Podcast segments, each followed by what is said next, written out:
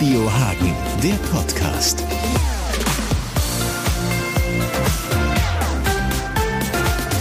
Ja, es ist ein Jubiläum, auf das wir alle äh, auf jeden Fall gerne verzichtet hätten. Vor einem Jahr haben uns zwei verheerende Hochwassernächte beschäftigt, erschüttert, auch an die Grenzen gebracht.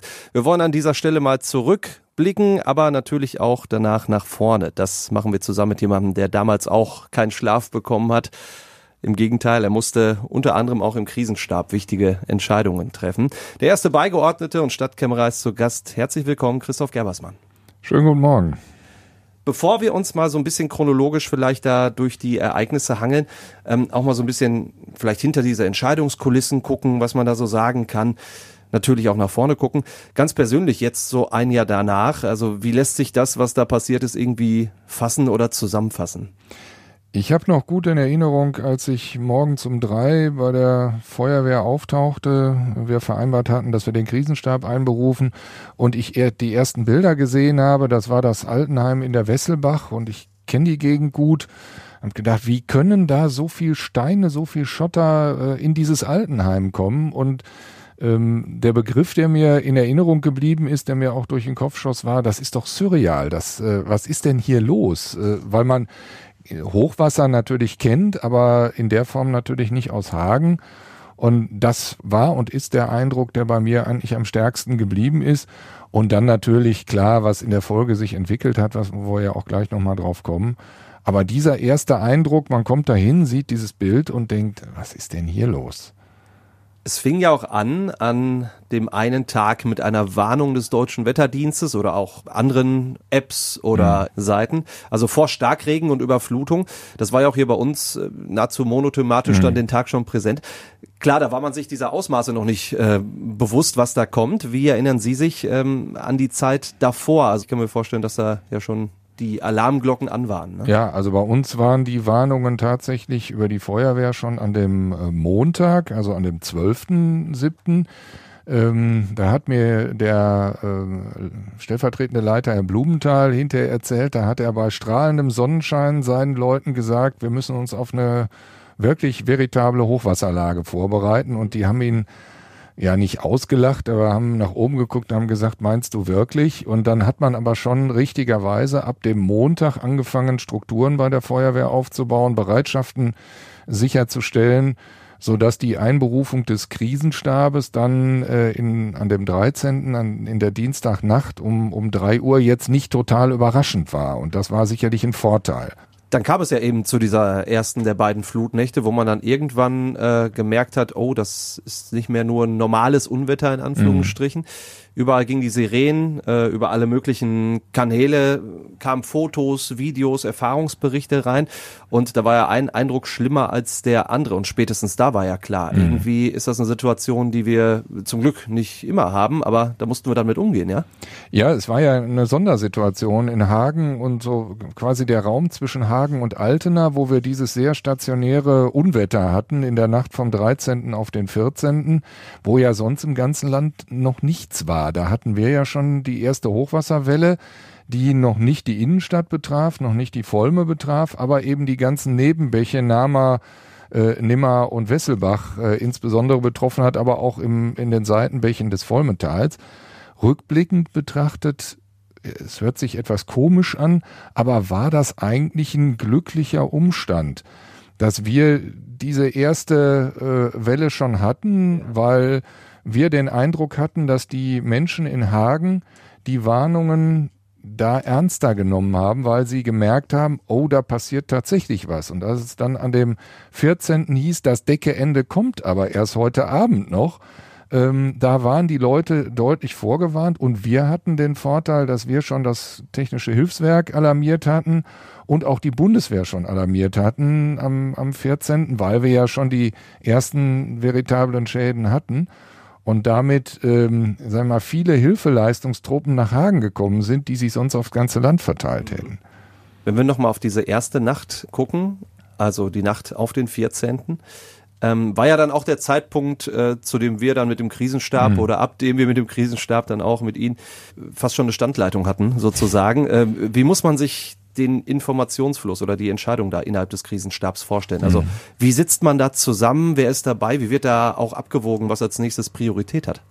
Also es gibt äh, zwei verschiedene Gremien, die in so einer Akutlage tagen. Es gibt auf der einen Seite den Krisenstab, es gibt auf der anderen Seite äh, das Leitungsteam der Feuerwehr. Also diese die akute Einsatzlage, das bespricht die Feuerwehr selber. Da ist äh, die Leitung des Krisenstabes immer mit dabei und auch einige wenige Teile der Verwaltung, beispielsweise das Umweltamt, die eben die Hochwasserlage äh, aus den Pegeln äh, kennen. Und da wurde ähm, und wird besprochen, was jetzt ganz konkret an, an Einsatzleistungen äh, akut zu machen ist. Also wo fährt wer hin, äh, welche Rückmeldungen, welche Lagemeldungen gibt es. Und diese Lagemeldung wird dann übertragen in das zweite Gremium, das ist der Krisenstab und der ist sehr viel größer aufgestellt. Ähm, da ist äh, der Fachbereich Jugend und Soziales ist dabei, da ist das Gesundheitsamt mit dabei, da ist aber auch das Rechtsamt mit dabei, ähm, das Umweltamt, ähm, die Feuerwehr natürlich selber auch wieder. Und da geht es äh, sehr breit dann um die Frage, ähm, wie organisieren wir jetzt die Situation? Also nicht ganz konkret, welches Feuerwehrauto fährt wohin und wo ist jetzt die konkrete Einsatzlage, sondern was müssen wir organisieren? Brauchen wir jetzt Notunterkünfte? Äh, fällt der Strom aus? Was sagt die NRW? Ähm, müssen wir uns darauf einstellen, dass wir Menschen evakuieren müssen? Ähm, dann werden Entscheidungen getroffen, eben ob solche Evakuierungen stattfinden. Das greift ja in, in Rechte von Leuten ein. Das wird dann im Krisenstab möglichst geplant auch entschieden. Geplant heißt aber natürlich in so einer Lage eine Stunde vorher oder so. Also drei Tage planen geht dann logischerweise auch nicht. Das sind die beiden Gremien, in denen man ständig getagt hat. Und der Krisenstab hat allein in den ersten beiden Tagen 18 Mal getagt. Dann hat man eine ungefähre Vorstellung, dass äh, nicht nur die Nächte kurz waren, sondern dass wir auch in schneller Reihenfolge getagt haben. Das ist so, auf ein paar dieser wichtigen Entscheidungen äh, kommen wir sicher gleich nochmal zu sprechen. Ähm, wenn wir chronologisch weitergehen, jetzt ging es dann ja am nächsten Morgen, also am Morgen des 14.07. letzten Jahres, nach einer schlaflosen Nacht dann erstmal um die Bestandsaufnahme, um die erste sozusagen. Ne? Die hatte es auch schon direkt in sich. Äh, auf der einen Seite hat man dann im Hellen auch gesehen, was schon passiert war und der Hammer war ja dann die nächste Warnung, als es dann hieß, äh, ab heute Nachmittag geht's mhm. weiter und es wird auch noch schlimmer. Ja, also es war ja auch wieder ein bisschen skurril dass wir nach dieser wirklich extrem verregneten Nacht plötzlich eine Pause hatten und ja sogar, kann ich mich noch dran erinnern, die Sonne rauskam und wir draußen in der Sonne gestanden haben draußen und nach oben geguckt haben, aha, und jetzt kommt das dicke Ende, also jetzt kommt noch mal mehr, so war ja die Vorhersage als das, was wir schon haben. Das war ähm, auch ein bisschen skurril, aber ist ja dann leider auch so eingetreten. Für uns war natürlich der Vorteil, dass wir ähm, verschiedene Sachen, die jetzt zu organisieren waren, sozusagen im Trocknen organisieren konnten und vorbereiten konnten. Wir konnten erste äh, Hilfsmaßnahmen an den, an den Seitenbächen einleiten, äh, erste Dinge wieder freimachen, äh, ein paar Wälle sind geschoben worden, aber das hat natürlich am Ende äh, nicht viel genützt gegen das, was dann noch gekommen ist. Aber was wichtig war, wir haben äh, insbesondere eben das Altenheim in der Wesselbach ähm, äh, dann vernünftig äh, ähm, ja, evakuieren können. Das hat dann zwar noch in der Nacht, aus meiner Erinnerung um 5, 6 Uhr haben wir angefangen, äh, begonnen, aber hat sich dann ja noch in den Vormittag äh, reingeschoben, so dass wir ähm, etwas Zeit hatten und nicht Schlag auf Schlag die Einsatzlage hatten. Also können wir festhalten, an der Stelle schon mal durchatmen, war da zu keinem Zeitpunkt irgendwie komplett angesagt, im Gegenteil. Ne? Ähm, ja, wie hat sich da denn so die Zuständigkeit dargestellt? Also auf der einen Seite muss man dann ja schon ordentlich rödeln, wo was mhm. passiert ist, wo Land unter ist, ähm, sich auf der anderen Seite aber auch Gedanken machen, beziehungsweise dann handeln mit Blick auf die nächste Welle. Ne? Ja, wir haben ja diese zwei Gremien und da ist die Zuständigkeit auch klar geregelt in dem äh, Leitungsteam, in der Lagebesprechung der Feuerwehr, da hat der Feuerwehrchef oder sein Stellvertreter oder wer auch immer dann äh, diese Besprechung leitet, der hat auch den Hut auf und nicht der Leiter äh, des Krisenstabes. Im Krisenstab ist das dann umgekehrt. Äh, insofern sind da die Rollen auch ähm, klar verteilt. Und es ging halt äh, in der Tat darum, dass wir neben den akuten Lagen ähm, wo dann eben Menschen tatsächlich auch ähm, gerettet werden mussten, evakuiert werden mussten. Äh, darum, dass wir im Krisenstab äh, dann natürlich festgelegt haben, wir brauchen eine Notunterkunft. Wir haben dann sehr schnell die Krollmann Arena ähm, fertigstellen können. Das THW hat da super zugearbeitet. Äh, ich bin immer wieder erstaunt, in welcher Geschwindigkeit die in der Lage sind, dann da so ein, ich sag mal, 100, 200 Feldbetten aufzustellen, die wir am Ende zum Glück ja gar nicht gebraucht haben, aber äh, wir hatten es oder wie schnell die mit so einem Krankenhaus-Evakuierungszug da waren, wo dann eben, ich weiß nicht, wie viele Krankenwagen äh, zur Verfügung stehen, um eben Menschen beispielsweise aus den Altenheimen evakuieren zu können. Also da hat wirklich, muss man sagen, Hand in Hand äh, die Zuständigkeit äh, gut geklappt, soweit das gut klappen kann in so einer Lage. Das muss man ja auch immer sagen, wenn man im Nachhinein sagt, das hat gut geklappt, heißt das ja nicht, dass alles perfekt war. Das kann es nicht sein in, in so einer Lage. Aber äh, rückblickend betrachtet, die Hilfe, die wir geben konnten, war dann mit ganz wenigen Ausnahmen auch, auch da. Das Einzige, was wir nicht haben organisieren können, was wir dringend gebraucht hätten, wäre ein nachtflugfähiger Hubschrauber gewesen. Da war ich etwas überrascht. Das lernt man dann auch, dass in einem Land wie Deutschland ähm, es nicht so ohne weiteres möglich ist, einen nachtflugfähigen Hubschrauber zu bekommen der einem dann die Menschen rettet aus den Gebieten, wo man jetzt gerade mit dem Fahrzeug nicht mehr hinkommt. Ja, ab dem Nachmittag, äh, dann war ja dann wirklich auch richtig Land unter, also haben wir ja schon drüber gesprochen. Ne? Bäche wurden zu reißenden Flüssen, Straßen teilweise auch. Ganze Bäume waren da unterwegs, quer durch die Stadt, äh, riesige Asphaltstücke oder auch Autos mhm. sind da rumgeschwommen. Ähm, das ist ja alles haben Sie gerade gesagt, ne, irgendwie unwirklich. Also äh, Zeit zum Verarbeiten gibt's da auch gar nicht. Äh, passiert ja auch immer wieder was Neues. Wir haben ja hier auch durchgemacht zum Beispiel, so die angesprochene äh, Standleitung zum mhm. Krisenstab äh, und Einsatzleitung. Die war natürlich auch nicht mehr wegzudenken. Wir haben natürlich direkt hier alles erzählt. Da ging es dann eben um Evakuierungen, um später den großflächigen Stromausfall zum Beispiel, auch die Entscheidung, das Parkhaus an der Springe zu fluten, ne, mhm. ähm, zu öffnen. Es geht dann ja in so einem Fall auch wieder darum, äh, also bei Ihnen konkret in Entscheidungspositionen, äh, diese Priorisierung zu aktualisieren immer wieder. Ne? Also wie geht man da vor? Weil äh, man funktioniert da einfach wahrscheinlich irgendwie und sagt, diese Liste müssen wir jetzt irgendwie abarbeiten und müssen da was Cleveres rausfinden, weil die Liste, die hat ja nicht mehr aufgehört, die wurde ja immer länger. Ne? Ja, ja, klar. Also das waren hunderte von, von Einsätzen, die auf so einer Liste quasi standen, die dann priorisiert waren. Natürlich Leib und Leben geht immer vor. Ähm, Sachschäden ließen sich erstens nicht verhindern und sind zweitens dann auch äh, wirklich nicht mehr prioritär so dass eben klar war, wir hatten bestimmte Schwerpunktlagen, das waren eben besagte Altenheime. Es war ja leider nicht nur das in der Wesselbach, sondern wir hatten ja noch andere Altenheime, wo immer wieder die Frage war, muss evakuiert werden oder muss nicht evakuiert werden, können die Leute da bleiben? Ecke seid zum Beispiel. Genau, ja. Ähm, oder ähm, dann auch am äh, Quambusch, ähm, Kuhle Straße. Da war eben halt die Frage, wie lange ist der Strom weg? Äh, wie lange können wir die alten Menschen dort äh, vernünftig versorgen, ohne dass es da zu einer Gefährdungslage kommt? Äh, das muss man halt äh, an der Stelle dann abschätzen. Oder es ging, kann ich mich erinnern, unendlich viele Brandmeldungen ein. Aus dem ganzen Vollmetall, die Einrichtungen, äh, überall wo das Wasser in den Keller lief, da meldete sich natürlich die Brandmeldeanlage, weil Wasser und Strom zusammen ja. im Regelfall Qualm ergibt.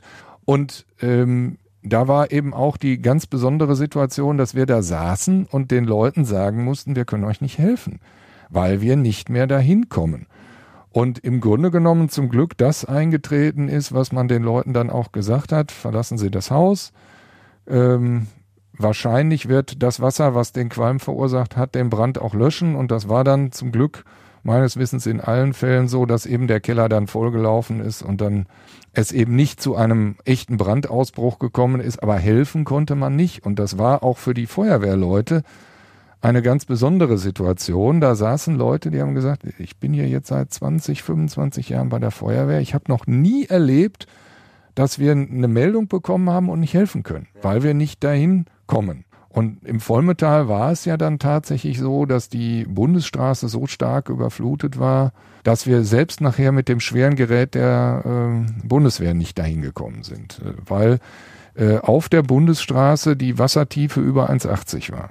gerade gab es einen ganz wichtigen Punkt. Also das kann man, das ist mir auch natürlich bewusst, äh, keinem zumindest empathisch genug erzählen, der jetzt gerade tief im Matsch mhm. steht und vor seinem halb eingestürzten Haus oder so. Aber die Erkenntnis war ja dann doch unterm Strich später eine gute, so in diesem Kontext. Irgendwie sind wir dann doch noch den Umständen entsprechend zumindest glimpflich da rausgekommen, auch im Vergleich zu anderen Gebieten, ne, von denen wir dann gehört, gesehen, gelesen mhm. haben. Stichwort keine Todesfälle, auch wenige böse Verletzte. Ne? Also das muss man sagen. Wir haben wirklich Glück im Unglück gehabt und äh, ähm, Deswegen formuliere ich es ja auch so, dieses erste Ereignis, was uns sozusagen gesondert getroffen hat, war letztlich auch ein bisschen, so skurril wie sich das anhört, Glück für uns, weil die Leute die Warnungen ernst genommen haben, weil wir selber auch ähm, rechtzeitig dadurch viel früher als andere äh, gezwungen waren, letztlich die Menschen zu warnen. Bei uns waren die Sirenen, bei uns war über Nina regelmäßig äh, gewarnt. Da war der Kontakt zu den Medien, die auch ähm, verbreitet haben. Äh, gehen Sie in die oberen Stockwerke, nehmen Sie das ernst. Das Hochwasser ist da, es wird kommen.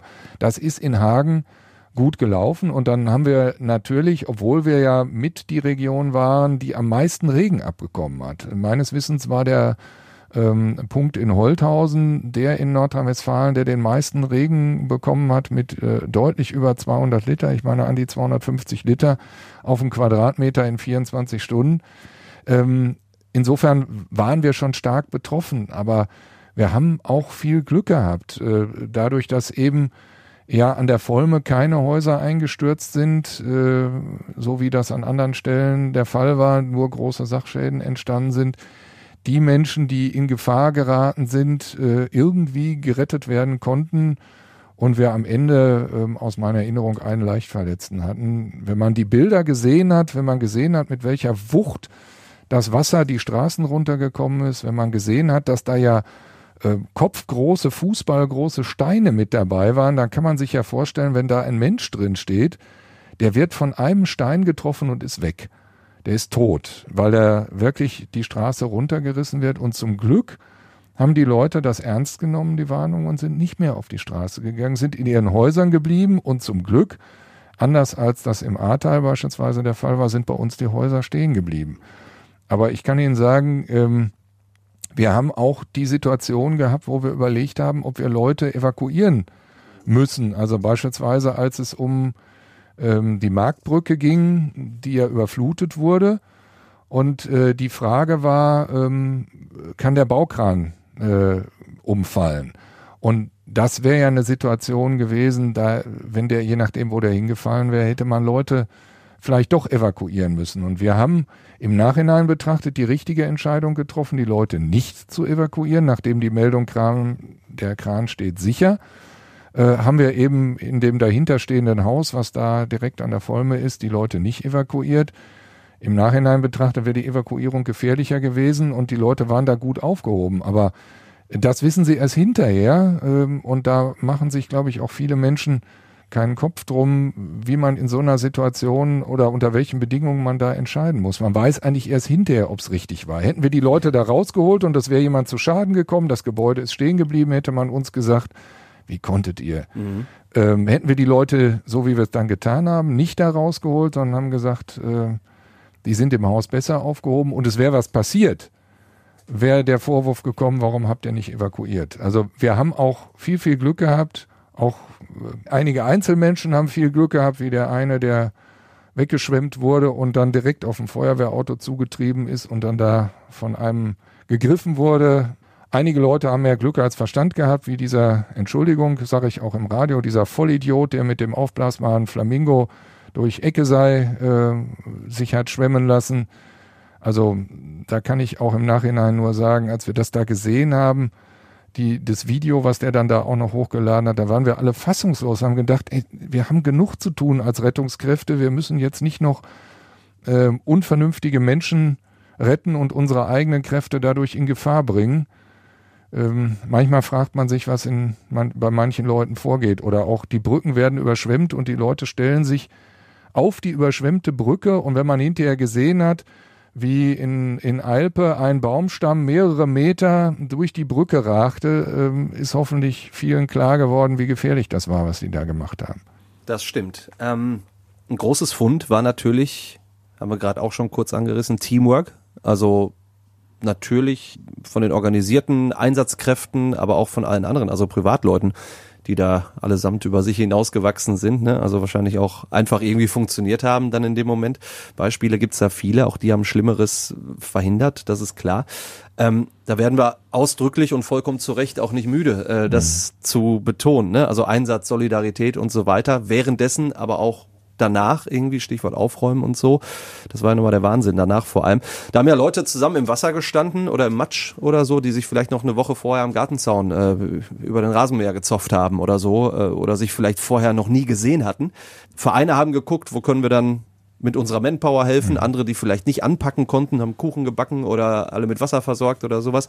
Ähm, das ist ja in so einer, also auch mit Verlaub, äh, richtig beschissenen Zeit ein Lichtblick. Ne? Also wenn es darauf ankommt, halten die Leute zusammen. Ja, das muss man äh, feststellen. Und beginnend, äh, das will ich nochmal sagen, von der freiwilligen Feuerwehr, die wirklich alles stehen und liegen lassen und helfen. Wir haben ja nicht nur die Berufsfeuerwehr, sondern ähm, was die Anzahl der Menschen geht, viel mehr noch die freiwillige Feuerwehr, aber dann auch eben die von Ihnen erwähnte Nachbarschaftshilfe, dass viele Leute gar nicht gewartet haben, bis professionelle Hilfe kommt, sondern selber schon mit angepackt haben, gemeinschaftlich geguckt haben, was können wir tun um jetzt äh, erstmal zumindest das Gröbste zu beseitigen, das hilft natürlich extrem. Und ähm, insofern war es auch für die Einsatzkräfte manchmal nicht ganz leicht. Die kriegen ja einen Einsatzbefehl und müssen irgendwo hin und haben dann am Straßenrand winkende Leute gesehen, die gerne auch Hilfe gehabt hätten. Aber es entscheidet ähm, die Lageleitung, wo die hinfahren und die können dann nicht unterwegs selber, außer sie sehen jetzt einen akuten Notfall, äh, äh, selber entscheiden, sie machen was anderes. Ähm, Im Endeffekt muss man dann bei den Menschen, die dort äh, auch helfen und machen und tun, auch um Verständnis werben. Das hat aber nach meiner Einschätzung ganz gut geklappt, dass die das am Ende auch verstanden haben, ähm, dass es wirklich nach einer Reihenfolge ging und einer Warteliste ging. Und wir haben den Leuten ja auch gesagt, sie sind Platz 350 und sie müssen sich leider noch gedulden. Und umso schöner war es, dass eben die Menschen dann untereinander schon angepackt haben und nicht gewartet haben, bis die Feuerwehr kam ja, oder das THW oder die Bundeswehr. Um diese Chronologie dieser äh, beiden Flutnächte noch abzuschließen, also irgendwann ist dann ja in der Nacht auf den 15 dann das Wasser glücklicherweise äh, nicht mehr weiter gestiegen. Das war dann so ein Zeitpunkt, zu dem viele, ob es jetzt der Krisenstab mhm. war oder natürlich auch alle, die irgendwo mit angepackt haben oder wir hier im Studio oder sowas, die Helferinnen und Helfer schon wirklich, weiß nicht, 30 Stunden teilweise auf dem Buckel hatten oder so. Ähm, auch dann nur kurzes Durchatmen, ab da ging es dann ja wirklich um so einen ersten Überblick danach sozusagen. Ähm, was hat sich dann in der Nacht und dann am nächsten Morgen abgezeichnet? Haben ja gerade schon kurz über die B54 gesprochen. Das waren ja dann so Sachen, wo man dann erst im Hellen dann gesehen hat, alter Schwede, mhm. äh, was ist hier eigentlich passiert? Weil dann realisiert man das vielleicht dann richtig. Also es war zum einen, ähm, hört sich jetzt auch ein bisschen seltsam vielleicht an, zwischendurch ganz schwierig festzustellen, ja, fällt das Wasser denn überhaupt? Weil die Pegel ja nichts mehr angezeigt haben. Die waren ja längst überflutet. Ähm, und letztlich war es äh, die Feuerwehr selber, die über bestimmte Einheiten, die dann berichteten, bei uns fällt das Wasser, äh, dann die Meldung gegeben hat, es geht, geht runter. Und am nächsten Morgen war wirklich Bestandsaufnahme. Ähm, und da muss man sagen, da war wirklich die die Freiwillige Feuerwehr, aber auch die Bundeswehr, das THW ganz wichtig, weil die sind durch die ganze Stadt gefahren und haben die Meldungen reingegeben, nachdem das Wasser abgelaufen war. Wo sind denn jetzt die dringlichsten Ecken? Wo muss ganz schnell was passieren, damit Bereiche wieder erreichbar sind? Äh, wir hatten ja auch einen großen Wasserrohrbruch äh, im, im Vollmetall. Die Wasserversorgung drohte da zu versiegen. Das war zum Beispiel so ein Punkt, da musste die, die NRW beziehungsweise Mark E ganz schnell hin. Da musste die Straße dann auch freigemacht werden. Und äh, da war es wirklich Gold wert, dass wir die Bundeswehr hatten mit äh, den Räumpanzern. Ähm, die zwar, wie sagte der, das sieht nicht schön aus hinterher, wenn wir fertig sind, äh, aber sie können da wieder fahren. Und genauso war das auch. Ähm, die haben halt das Gröbste äh, weggemacht und ähm, das war eigentlich das, was wir als erstes machen mussten, die Verkehrswege so wiederherstellen, dass man da hinkommt. Denn äh, arbeiten kann man nur, wenn man da hinkommt. Äh, egal, ob man Schutt umlagert, ob man Bäche wieder frei macht, ob man Strom wiederherstellt, das geht alles nur, wenn man da hinkommt. In der Zeit danach, auch jetzt so ein Jahr lang, haben wir immer wieder mit Expertinnen, Experten darüber gesprochen, was genau solche Ausmaße jetzt vielleicht auch begünstigt hat, auch weit in der Vergangenheit schon, ne? also Stichwort mhm. Städtebau, Versiegelung und so weiter. Äh, wir gucken aber auch natürlich darauf, was können wir machen, damit sowas nicht nochmal passiert. Also Gibt es da eine einfache Antwort drauf? Nein, da gibt es äh, gerade hier im Raum keine einfache Antwort drauf, ähm, weil wir ja zwei Schadensschwerpunkte hatten. Wir hatten natürlich entlang der Volme, keine Frage, das ist ein großer Fluss oder vergleichsweise großer Fluss, aber wir hatten eben vor allen Dingen auch die ganzen vielen kleinen Nebenbäche. Und in der gewachsenen Struktur Hagens ist es nun mal so, dass da überall unten Häuser stehen.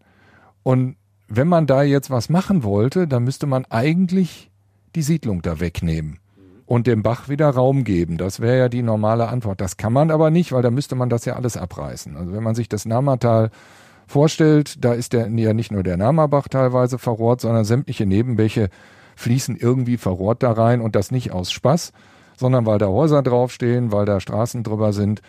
Und insofern kann man sicherlich äh, an der einen oder anderen Stelle ähm, jetzt auch die, die Verrohrungen verändern.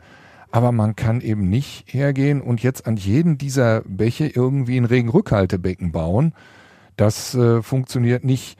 Heißt aber natürlich nicht, dass man alles so lassen kann. Wir sind dabei, auch mit dem Märkischen Kreis gemeinsam übergreifend zu überlegen, gerade was das äh, Thema Volme betrifft, ob nicht doch irgendwo noch eine Möglichkeit von Retentionsflächen besteht, äh, die man übergreifend betreiben könnte. Aber schon da äh, muss man ja sagen, ähm, wo wollen wir es denn machen? Es ist ja auch da in der Folge, nach Ambrock kommt Dahl, nach Dahl kommt Priorei, nach Priorei kommt Rumenol. Und dazwischen sind nur ganz kleine Flächen, die offen sind, wo man die Volme tatsächlich ausufern könnte. Das ist an der Lenne ein Stück besser. Da sieht man ja auch, dass die Lenne-Renaturierung selber sicherlich genau ein richtiger Weg ist, um das Wasser zu verlangsamen.